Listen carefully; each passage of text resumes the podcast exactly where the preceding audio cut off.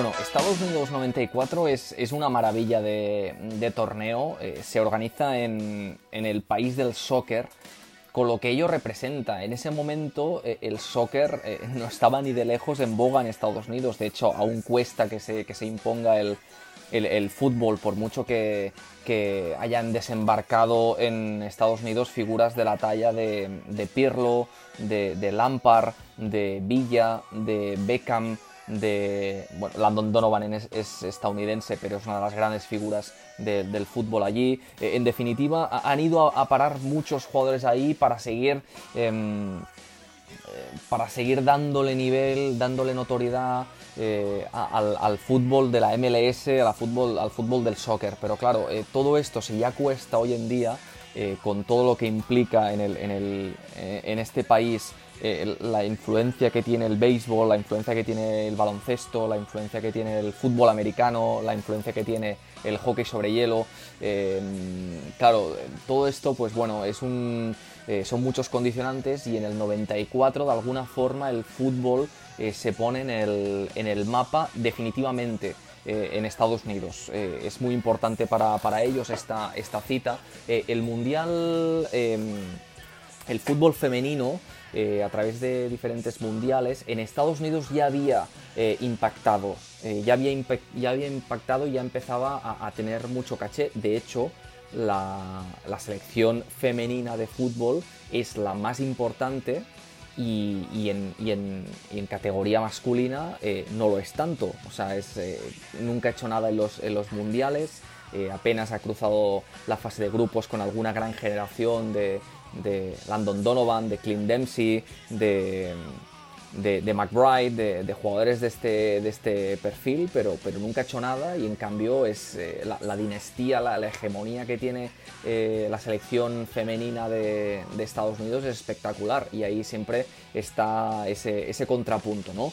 Eh, es un mundial en el que eh, todo está bien organizado, hay estadios con una grandísima capacidad, hay de media eh, por cada partido eh, en las nueve sedes 70.000 espectadores, es una auténtica barbaridad, la gente se, se vuelca con el, con el, fútbol. También es cierto, y abro un paréntesis, que ya hubo algunos em, esfuerzos parecidos a los de actualidad en los años 70 y 80 en cuanto a fichar grandes estrellas. Aquí se, eh, se metieron grandes compañías, en este caso la, la Warner Bros., eh, para, para ensalzar, para elevar mucho el, el, el, nivel del fútbol en los años 70. De hecho, la Warner Bros. Eh, acaba por, por, meter mucho dinero al histórico New York Cosmos. Eh, donde, bueno, New York Cosmos eh, seguro que os suena porque acabaron ahí jugando eh, Pelé, Beckenbauer y Carlos Alberto, entre otras grandísimas figuras. Cruyff en el tramo final de su carrera también fue a jugar con los Washington Diplomats a, a Estados Unidos y con Los Ángeles Azteca.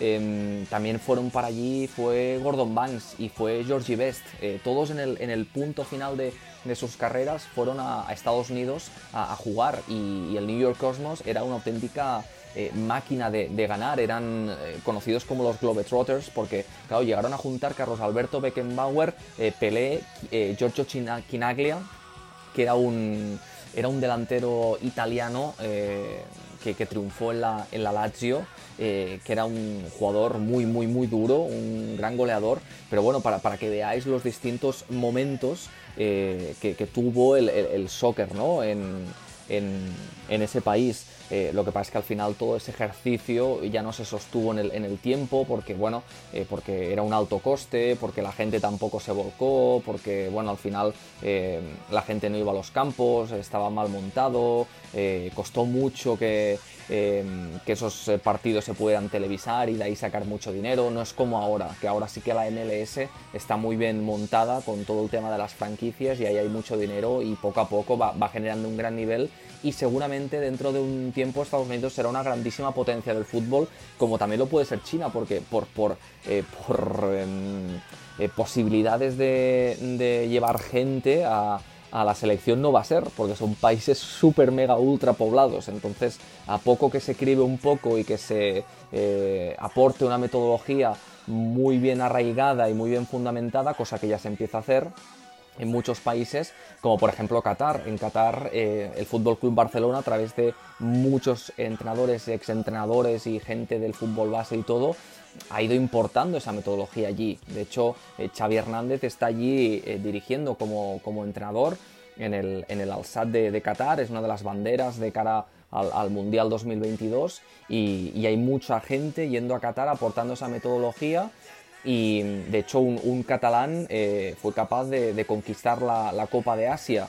con, con Qatar que fue un gran acontecimiento. Entonces eh, hay países que están proliferando y que, y que a través de, de, todo ese capital, haciendo bien las cosas de una forma estructurada, consiguen. Bueno, que me enrollo. El tema es que en Estados Unidos 94 es el salto definitivo para, para el soccer y bueno, es un, es un, mundial muy abierto, donde hay muchas revelaciones, donde hay em, mitos que se caen, como el caso de, de Maradona, que acabó siendo expulsado del torneo después de detectarle en un control antidoping efedrina eh, tras el partido ante, ante Nigeria y, bueno, es uno de los momentos eh, clave. Eh, ahí Maradona ya está en un punto bastante de declive y, se, y de alguna forma se materializa o se ejemplifica con, con este positivo por, por doping ¿no? en, este, en este partido. Pero sin duda es el Mundial de, es el Mundial de Brasil, es el Mundial tristemente recordado por Roberto Baggio, es el Mundial de Bulgaria, es el Mundial del ruso Salenko, que marcó cinco goles en un mismo partido y esto aún es récord. Es el Mundial de, la Rumanía de Haji, es el Mundial espectacular también en que vemos a un joven rubio de los Países Bajos eh, espectacular como es Dennis Bergkamp. Eh, es el Mundial también de Suecia con, con Dalin, con Kenneth Anderson, con, con Brolin. Eh, también mm, tiene un peso Jürgen Klinsmann en Alemania, pero bueno, eh, vamos a empezar por, el principio, eh, valga la, redundancia. países que se han clasificado ya más o menos los hemos ido comentando, además se suma Grecia, Estados Unidos, pues bueno, nunca era una, habitual, pero, pero es la organizadora y por lo tanto está ahí. Eh, hablaremos un poco también de España porque tuvo un cruce bastante atropellado con Italia que finalmente eh, le, deja, le deja fuera del torneo y después eh, las elecciones de, Rusia. Aquí Rusia ya, aquí ya ha caído el, el, muro de, Berlín, aquí ya se ha disuelto la, la, antigua, la antigua URSS y aquí ya compite Rusia. Aquí ya no eh, es, un, es, un, mundial también que marca un poco el, el final de las, de las selecciones eh, extintas, ¿no? que, que, ahora ya no encontramos. Eh, antes habíamos hablado a lo largo de los podcasts de muchas selecciones que ya no existen. Habíamos hablado de Checoslovaquia, habíamos hablado de Yugoslavia, habíamos hablado de la URSS, habíamos hablado de Zaire, habíamos hablado de la Alemania Democrática, de las Indias Orientales, que ahora es Indonesia. Eh, pues eh, a partir de este Mundial en 94 ya compite eh, Rusia con su nomenclatura de Rusia. y después el tema de, con el paso del tiempo veremos que Yugoslavia ya no compite como Yugoslavia, compite como Serbia y Montenegro, después ya Serbia, bueno, van cambiando ¿no? los nombres de, de, los países en función de su situación política. Eh, en este mundial está Bulgaria, que, ya ha ido salpicando alguna otra cita de forma residual, pero el tema es que Bulgaria aquí la rompe en este, en este mundial. La, Bulgaria de Balakov, que era un mediapunta sensacional que jugó en la liga alemana, y del grandísimo, uno de los mejores jugadores de todos los tiempos, Risto Stoikov, una, auténtica maravilla de, de jugador. Y tiene intrahistoria esta clasificación, este billete de Bulgaria para el Mundial 94 en que llegan, os hago spoiler ya, llegan a las semifinales. Es espectacular, imaginaros ahora Bulgaria que no tiene ningún peso a nivel internacional, junto a una generación para el recuerdo y consiguió clasificarse para, para el Mundial y encima quedar entre las cuatro mejores del, torneo, que es algo eh, casi irrepetible. Em, Bulgaria se mete en el Mundial 94 de, de, forma, no sé cómo decirlo, mira, de forma clandestina, vamos a empezar por, por ahí, porque resulta que eh, Bulgaria se jugaba el pase definitivo en un partido ante Francia en el Parque de los eh, Príncipes, la Francia de, de Papin, y, Francia también estaba necesitada, es decir, que, contaba con esa, con esa victoria.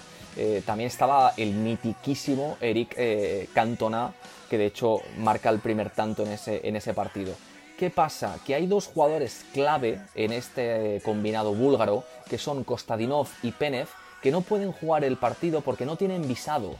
O el visado no está en regla, no tienen los papeles en regla, hay una situación burocrática que no les es eh, favorable. Entonces, claro, eh, son dos piezas clave que no pueden eh, entrar en el país de forma legal y documentada pero eh, esto lo reveló hace unos años Zlatko Yankov, que era también un centrocampista internacional, decía que, la historia tal vez podía ser eh, una leyenda urbana y podía sonar así, pero es cierta. Y es que Kostadinov y Penev cruzaron la frontera entre Francia y, Alemania en un, en un coche que conducía otro integrante de la selección, que era Georgi Georgiev, y también iba el portero Borislav Mikhailov, que ambos estaban jugando en el Mulhouse eh, francés y aprovecharon pues eh, para, para, meterse en el coche con, con, con Kostadinov y Penev escondidos y entraron en una aduana que no tenía mucha vigilancia y ellos dos que lo tenían todo en regla y que estaban jugando en Francia pues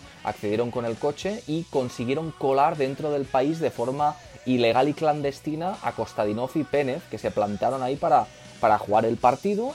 Y eh, bueno, pues eh, no solo ganó Bulgaria gracias a la actuación de, ellos, sino que encima esa actuación se materializó porque es que Kostadinov marcó los dos goles del, partido.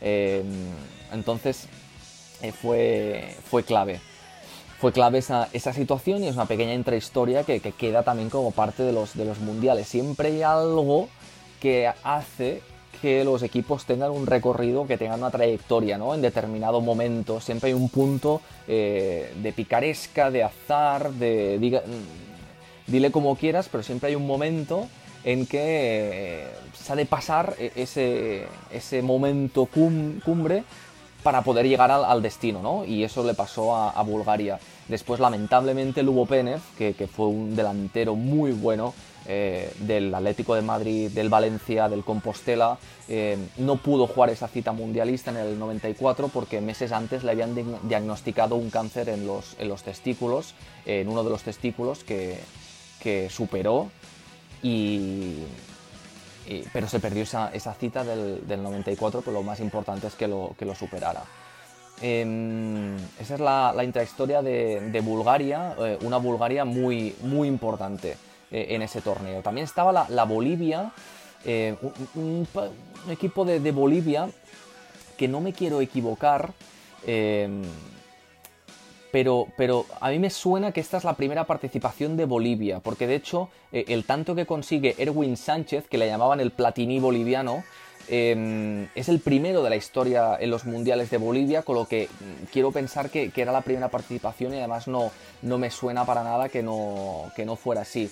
Eh, en todo caso, eh, hubo un seleccionador eh, muy, muy importante en, Bolivia, que tal vez os, suene, que es el español Xavier Azcargorta, que hizo historia con, con Bolivia al llevar a, eh, por primera vez, eh, estoy convencido, a Bolivia a ese Mundial 94 y, encima plantó cara, consiguió el primer gol y, Bolivia pues consiguió un pase muy muy muy eh, merecido. En su grupo de clasificación de la Conmebol pasó por encima de, Uruguay incluso, o sea, Brasil quedó la, primera y Bolivia fue la, segunda con jugadores muy, muy destacados como Erwin Sánchez, que en ese momento jugaba en el, en el Boavista, pero bueno, también está Marco Echeverry, también está Jaime Moreno, eh, jugadores de, este perfil, ¿no? Y también em, estaba un, defensor que seguro que os suena a los más futboleros, que es eh, Juan Manuel Peña, que también estaba en ese equipo. Eh, en ese momento jugaba para Independiente Santa Fe de Colombia, pero luego sería un puntal durante muchísimos años, estaría casi una década jugando en el Valladolid. Eh, era un gran central muy contundente, Juan Manuel Peña, que después también eh, participó de, muchos partidos en el, en Villarreal, en el Celta, para acabar su carrera en el DC United. Eh, Bolivia es una también de las, apariciones interesantes, siempre es em, llamativo, suculento ver una nueva selección en el panorama mundial y que además tenga algo que aportar.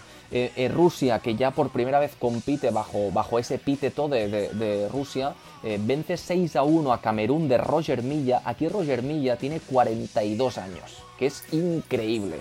O sea, Roger Milla seguía al pie del, cañón y lo, mejor de todo es que, claro, esto, esto es, muy complicado eh, de reproducir en, otras selecciones de, grandísimo pedigrí o, que tengan un gran excedente de jugadores. Por ejemplo, no me imagino nunca a una selección como la española con un jugador que tenga 42 años. Es, imposible, porque ya cuando tienen 35 o 36 aparecen 20 eh, en la Liga Española con, un nivel eh, superior, eh, con, ya vuelan, ¿no? Llega un punto que los jugadores, por mucha calidad que tengan, pierden velocidad. Y, no sé qué entrenador decía... Que, lo básico en el fútbol es la velocidad, que, si no, no, nada tiene sentido. Yo diría que era, que era Menotti.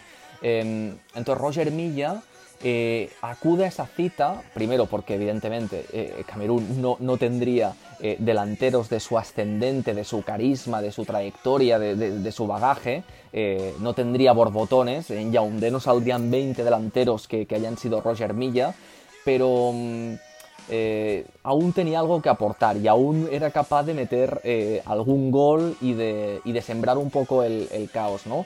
Entonces Roger Milla tenía muy buena relación con el, con el, con el presidente de Camerún, con la máxima figura institucional. Ahora no, me sé exactamente cuál, cuál, es el régimen político de, de, Camerún, pero a mí me suena que se llamaba, que se llamaba Villa. Eh, creo que era Villa, eh, Paul Villa, eh, presidente de Camerún, correcto, desde el año, desde el año 82.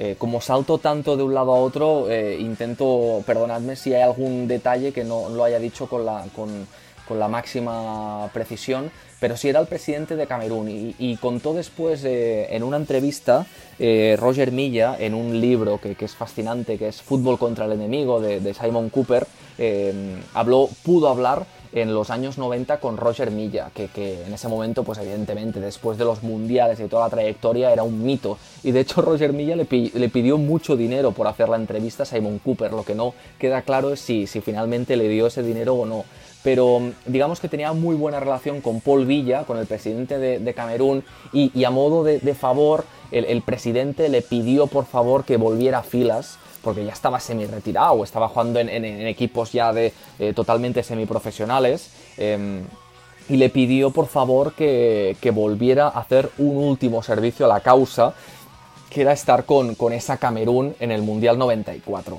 Y Roger Milla acudió a esa cita y encima marcó. De hecho, eh, fue el único tanto en el tercer partido de grupo, cuando ya Camerún estaba eliminada, porque empató a dos ante Suecia, después perdió 3 a 0 ante Brasil. Claro, era un grupo muy duro. Aparte de Brasil estaba Suecia, que a la postre eh, llegaría a las, a las, semifinales.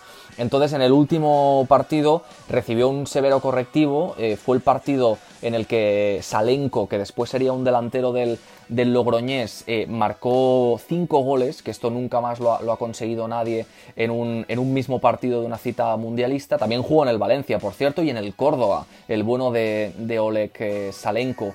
Y mm, ganó 6 a 1 a, Camerún con esos cinco tantos de, de Salenko. Por aquí lo interesante es que Roger Milla se convirtió en el jugador de mayor edad en convertir un tanto en una Copa del Mundo. A sus 42 años Roger Milla consiguió ese tanto, que es un récord que hoy en día no lo ha superado nadie y no sé si alguien más lo va a superar, porque se tienen que dar muchas circunstancias, porque ahora el fútbol es que incluso Camerún, que puede tener menos excedente futbolístico de calidad que, España o que Holanda o que Italia, tampoco me la imagino llevando a un jugador de 42 años a, acudir un mundial, porque aún así eh, los equipos están más profesionalizados y seguro que en otros equipos de, de, Francia, de primera, segunda división, hay jugadores que aunque tengan menos calidad que otras leyendas, sean capaces de aportar más velocidad y más competencia, ¿no?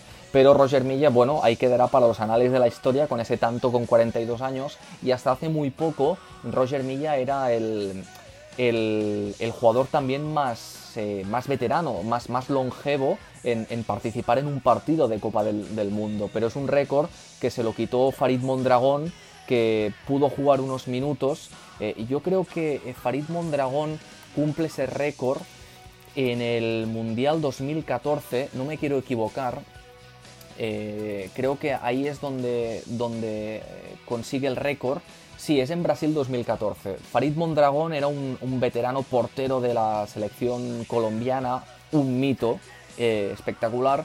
Y en ese mundial, José Peckerman, el argentino, que era seleccionador de, Colombia, un grandísimo entrenador, em, hizo jugar unos minutos en un partido determinado en que ya estaba todo eh, conseguido y, y, atado por parte de Colombia para acceder a la siguiente fase y Farid Mondragón pudo entrar en el terreno de juego y de esta forma eh, convertirse en el, en el jugador eh, más longevo en disputar un, torneo a sus 43 años. O sea que eso quedará para, la historia. Eh, España pasó a la siguiente fase en el grupo de Bolivia, Corea del Sur y Alemania, lo hizo como segunda y Argentina aquí pues bueno pasaría como otra vez como una de las mejores terceras porque seguía estando esa forma de completar los octavos de, final y, generar partidos y, y cruces eh, muy, muy atractivos, pero Argentina quedó tercera porque primero fue Nigeria, segundo fue Bulgaria y tercera fue Argentina, en un grupo que era bastante duro también. La Bulgaria de, de Stoikov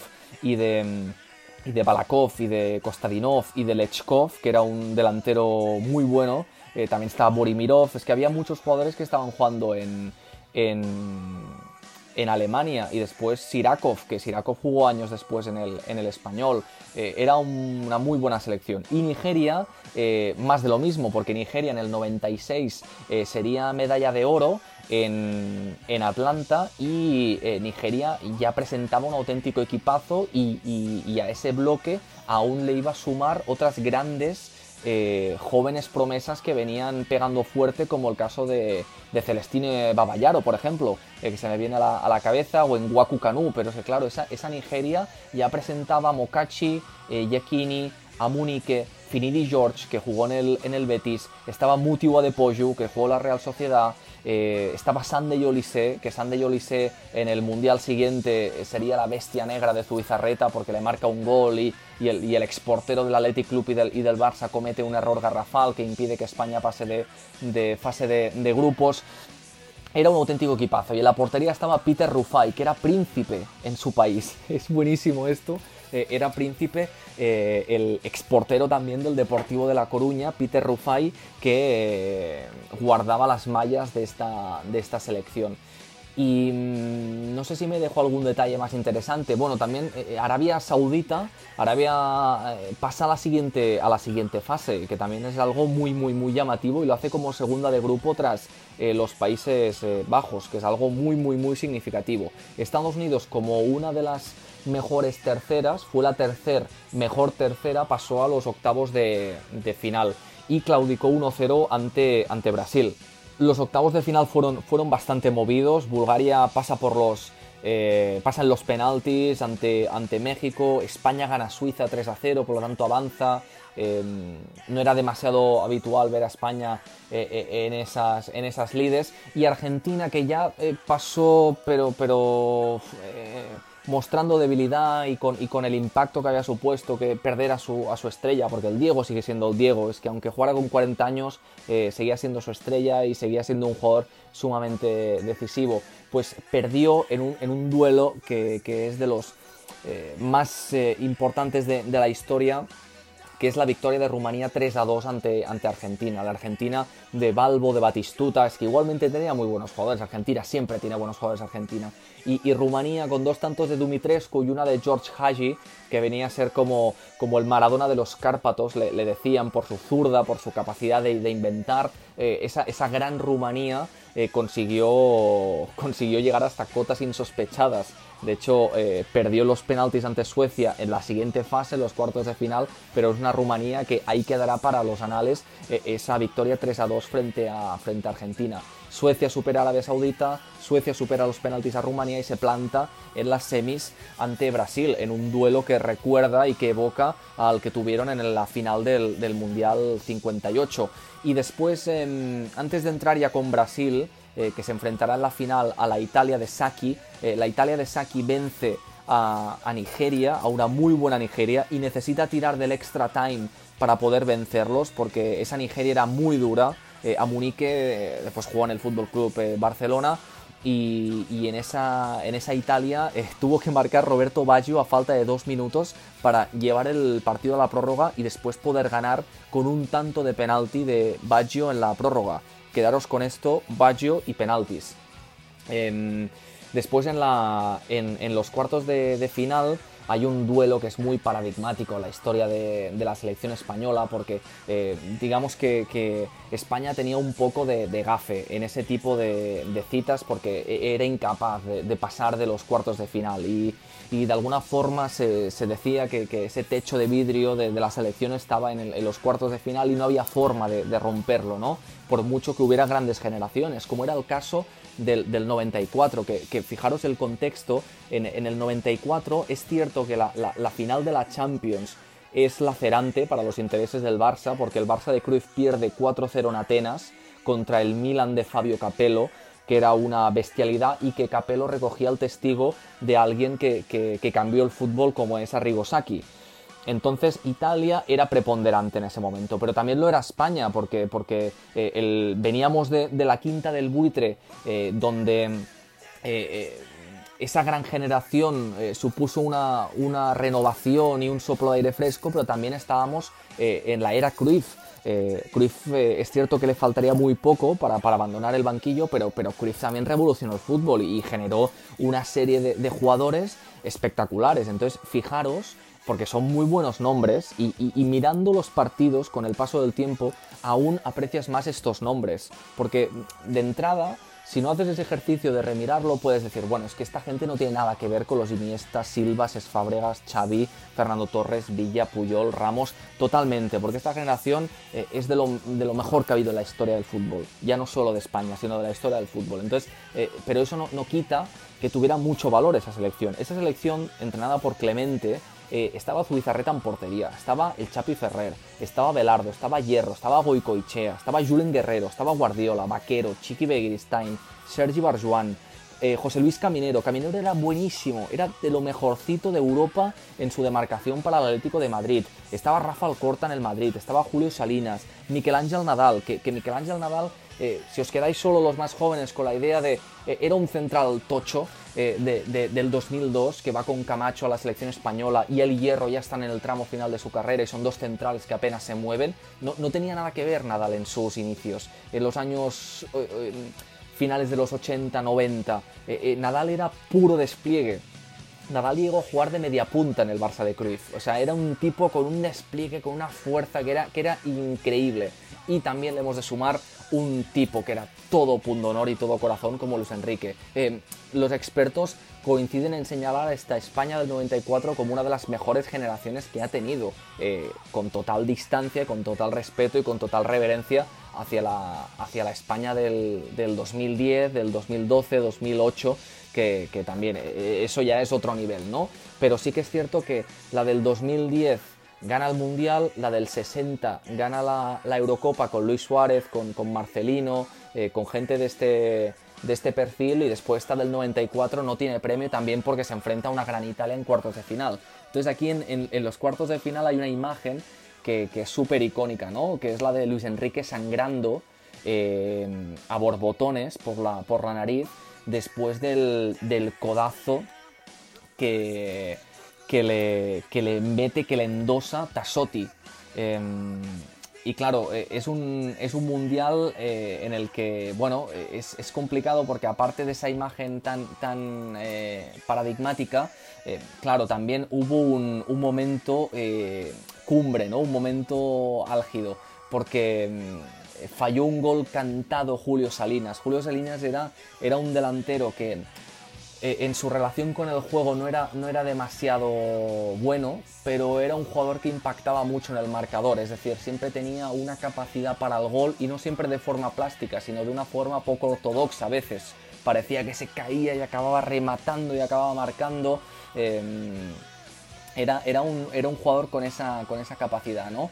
Pero claro, faltó un, falló, perdón, un gol, un gol cantado y, fue uno de los momentos que pasarán a, la historia, ¿no? Como, como, el penalti que falló Eloy en, en México 86 eh, ante, ante Bélgica, eh, el, el, tanto a puerta vacía que falló Cardeñosa en el Mundial 78 y después este error de, de Julio Salinas en el 94. Son momentos que, que eh, en el imaginario colectivo los españoles tienen, tienen guardados, ¿no? Eh, las semifinales fueron espectaculares y, muy raras porque fue Bulgaria, Italia, Suecia, Brasil, es decir, que Suecia y Bulgaria fueron las grandes revelaciones de ese torneo junto con la Rumanía de, de Haji. Y ya entramos en, la final. La final es Brasil contra Italia, es un choque de estilos, claramente. Es una Italia con Arrigo Sacchi de seleccionador y una Brasil con eh, Carlos Alberto Parreira de seleccionador. Brasil, como siempre, eh, afín o, sensible a su historia, es decir, acumulando gente de mucho talento. Ahí estaba eh, de delanteros eh, Obaixinho, Romario, un mago que, triunfó en el Dream Team con el Fútbol Club Barcelona, con Bebeto, otro grandísimo delantero del Deportivo de La Coruña. Bebeto Romario era la pareja de, de ataque. Y luego tenían a Branco y a Jorginho, que eran laterales muy profundos que subían mucho. Y después estaba Ciño, que era un interior zurdo muy exquisito, muy bueno, que, iba para, para adentro, ¿no? Entonces, eh, lo que hacía Brasil era eh, eh, juntar mucha gente en el medio y después las bandas las liberaba para los laterales todo esto lo hemos de sumar para entender el contexto de la final, que no fue muy lúcida, ya os avanzo. Eh, hacía mucho calor, el césped estaba muy alto en el Rose Bowl de, Los Ángeles y fue una final dura eh, que se asemejaba a otras que vimos del 70 y del 86 celebradas en México, donde el calor evidentemente desempeñaba un papel muy importante, ¿no? Eh, Brasil e Italia, e Italia empatan a cero, porque claro, ahí no había forma de, hincarle el diente a Italia, porque Italia era un espectáculo defendiendo, porque Arrigo Sacchi era un maestro de la defensa zonal, de la defensa totalmente coordinada, en bloque, eh, con los saltos de presión bien medidos, cada uno con su parcela, y era un equipo muy bien trabajado y muy bueno, ¿no? Estaba de, de portero un joven Pagliuca, eh, aún estaba Franco Baresi, que es uno de los mejores líberos de toda la historia, eh, junto con los Beckenbauer, los, los Ruth los Pasarela, pues es de esa escuela, Franco Baresi. Eh, también estaba pues Paolo Maldini, un joven Paolo Maldini jugando, estaba Albertini, que luego jugaría en el Atlético de Madrid y en el Barça, y arriba estaba Roberto Baggio, el mítico. Pero es que Brasil ya empezaba a mezclar, y ya se vio con la, con la Brasil del 90 de Lazzaroni, ya empezaba a mezclar un sello muy metalúrgico, es decir, un sello muy de cemento armado en el centro del campo y en la defensa. Y claro, eso era prueba de, bombas, porque la defensa estaba Aldair y Marcio Santos, con un muy buen portero que era Tafarel, y dos mediocentros eh, eminentemente defensivos, eminentemente trabajadores, destructores, más que organizadores, que eran Dunga eh, y, y César Sampaio eh, eran dos jugadores que encima estaban jugando en Japón. O sea, algo muy, muy, muy extraño. Pero claro, entonces, Aldair Marcio Santos más Sampaio Dunga, eso era cemento armado. Y encima le hemos de sumar Maciño, el padre de Tiago y de Raciña Alcántara, que estaba jugando como de interior derecho. Eh, y también era de ese perfil, aunque tenía algo más de, manejo y de, creatividad con balón, pero no mucho más. Y entonces, claro, esto es al final un choque, porque claro, hacía calor, el balón no circulaba, eh, Italia cedía el protagonismo a Brasil y Brasil tampoco es que eh, históricamente ha sido un equipo de, gobierno y de someter al rival, siempre ha sido un, equipo de grandes individualidades, de un bloque más o menos consistente, de más o menos ir haciendo y acabar resolviendo por talento. Nunca ha sido Brasil una selección como, como Holanda o como Alemania, que han tenido a veces equipos eh, suficientemente dominadores, o España, por ejemplo, en, en 2010, ¿no? Eh, entonces el partido llega a los penaltis y en los penaltis ahí llega la imagen más paradigmática con lo que siempre se asocia a este Mundial 94 que es Roberto Baggio fallando el penalti decisivo que condenaba a Italia en esa final y daba como campeona a Brasil en ese año 1994. Y si no estoy equivocado, el último mundial que gana, que gana Brasil es en el 70. Imaginaros lo que ha llovido, son 24 años de diferencia, 24 años de, reinado de los argentinos, de los alemanes, eh, de los italianos, pero no de, Brasil, que vuelve a la senda del, del dominio. En ese momento es el cuarto entorchado, diría, de Brasil, 58 62-70 y este del 94. Y después sería pentacampeona en el, 2000, en el 2002. bueno, una tanda de penaltis fatídica. Encima el penalti lo falla Roberto Baggio, que estuvo muy poco, muy poco activo y muy poco mm, lúcido en esa, en esa final del, del 94 en el Rose Bowl. Em, estuvo muy bien tapado, le costó entrar en juego, pero Roberto Baggio era eh, uno, eh, es, eh, en ese momento era, es y ha sido uno de los mayores talentos de la historia del fútbol italiano, al nivel de los, de los Mazzola, de los Baresi, de los Gianni Rivera, jugadores increíbles, ¿no? Del Piero, Totti, Pirlo, no sé, estaría en, toda esa, esa camada de enormes eh, jugadores y, tuvo la, fatalidad de, fallar ese, ese penalti que, lo persiguió.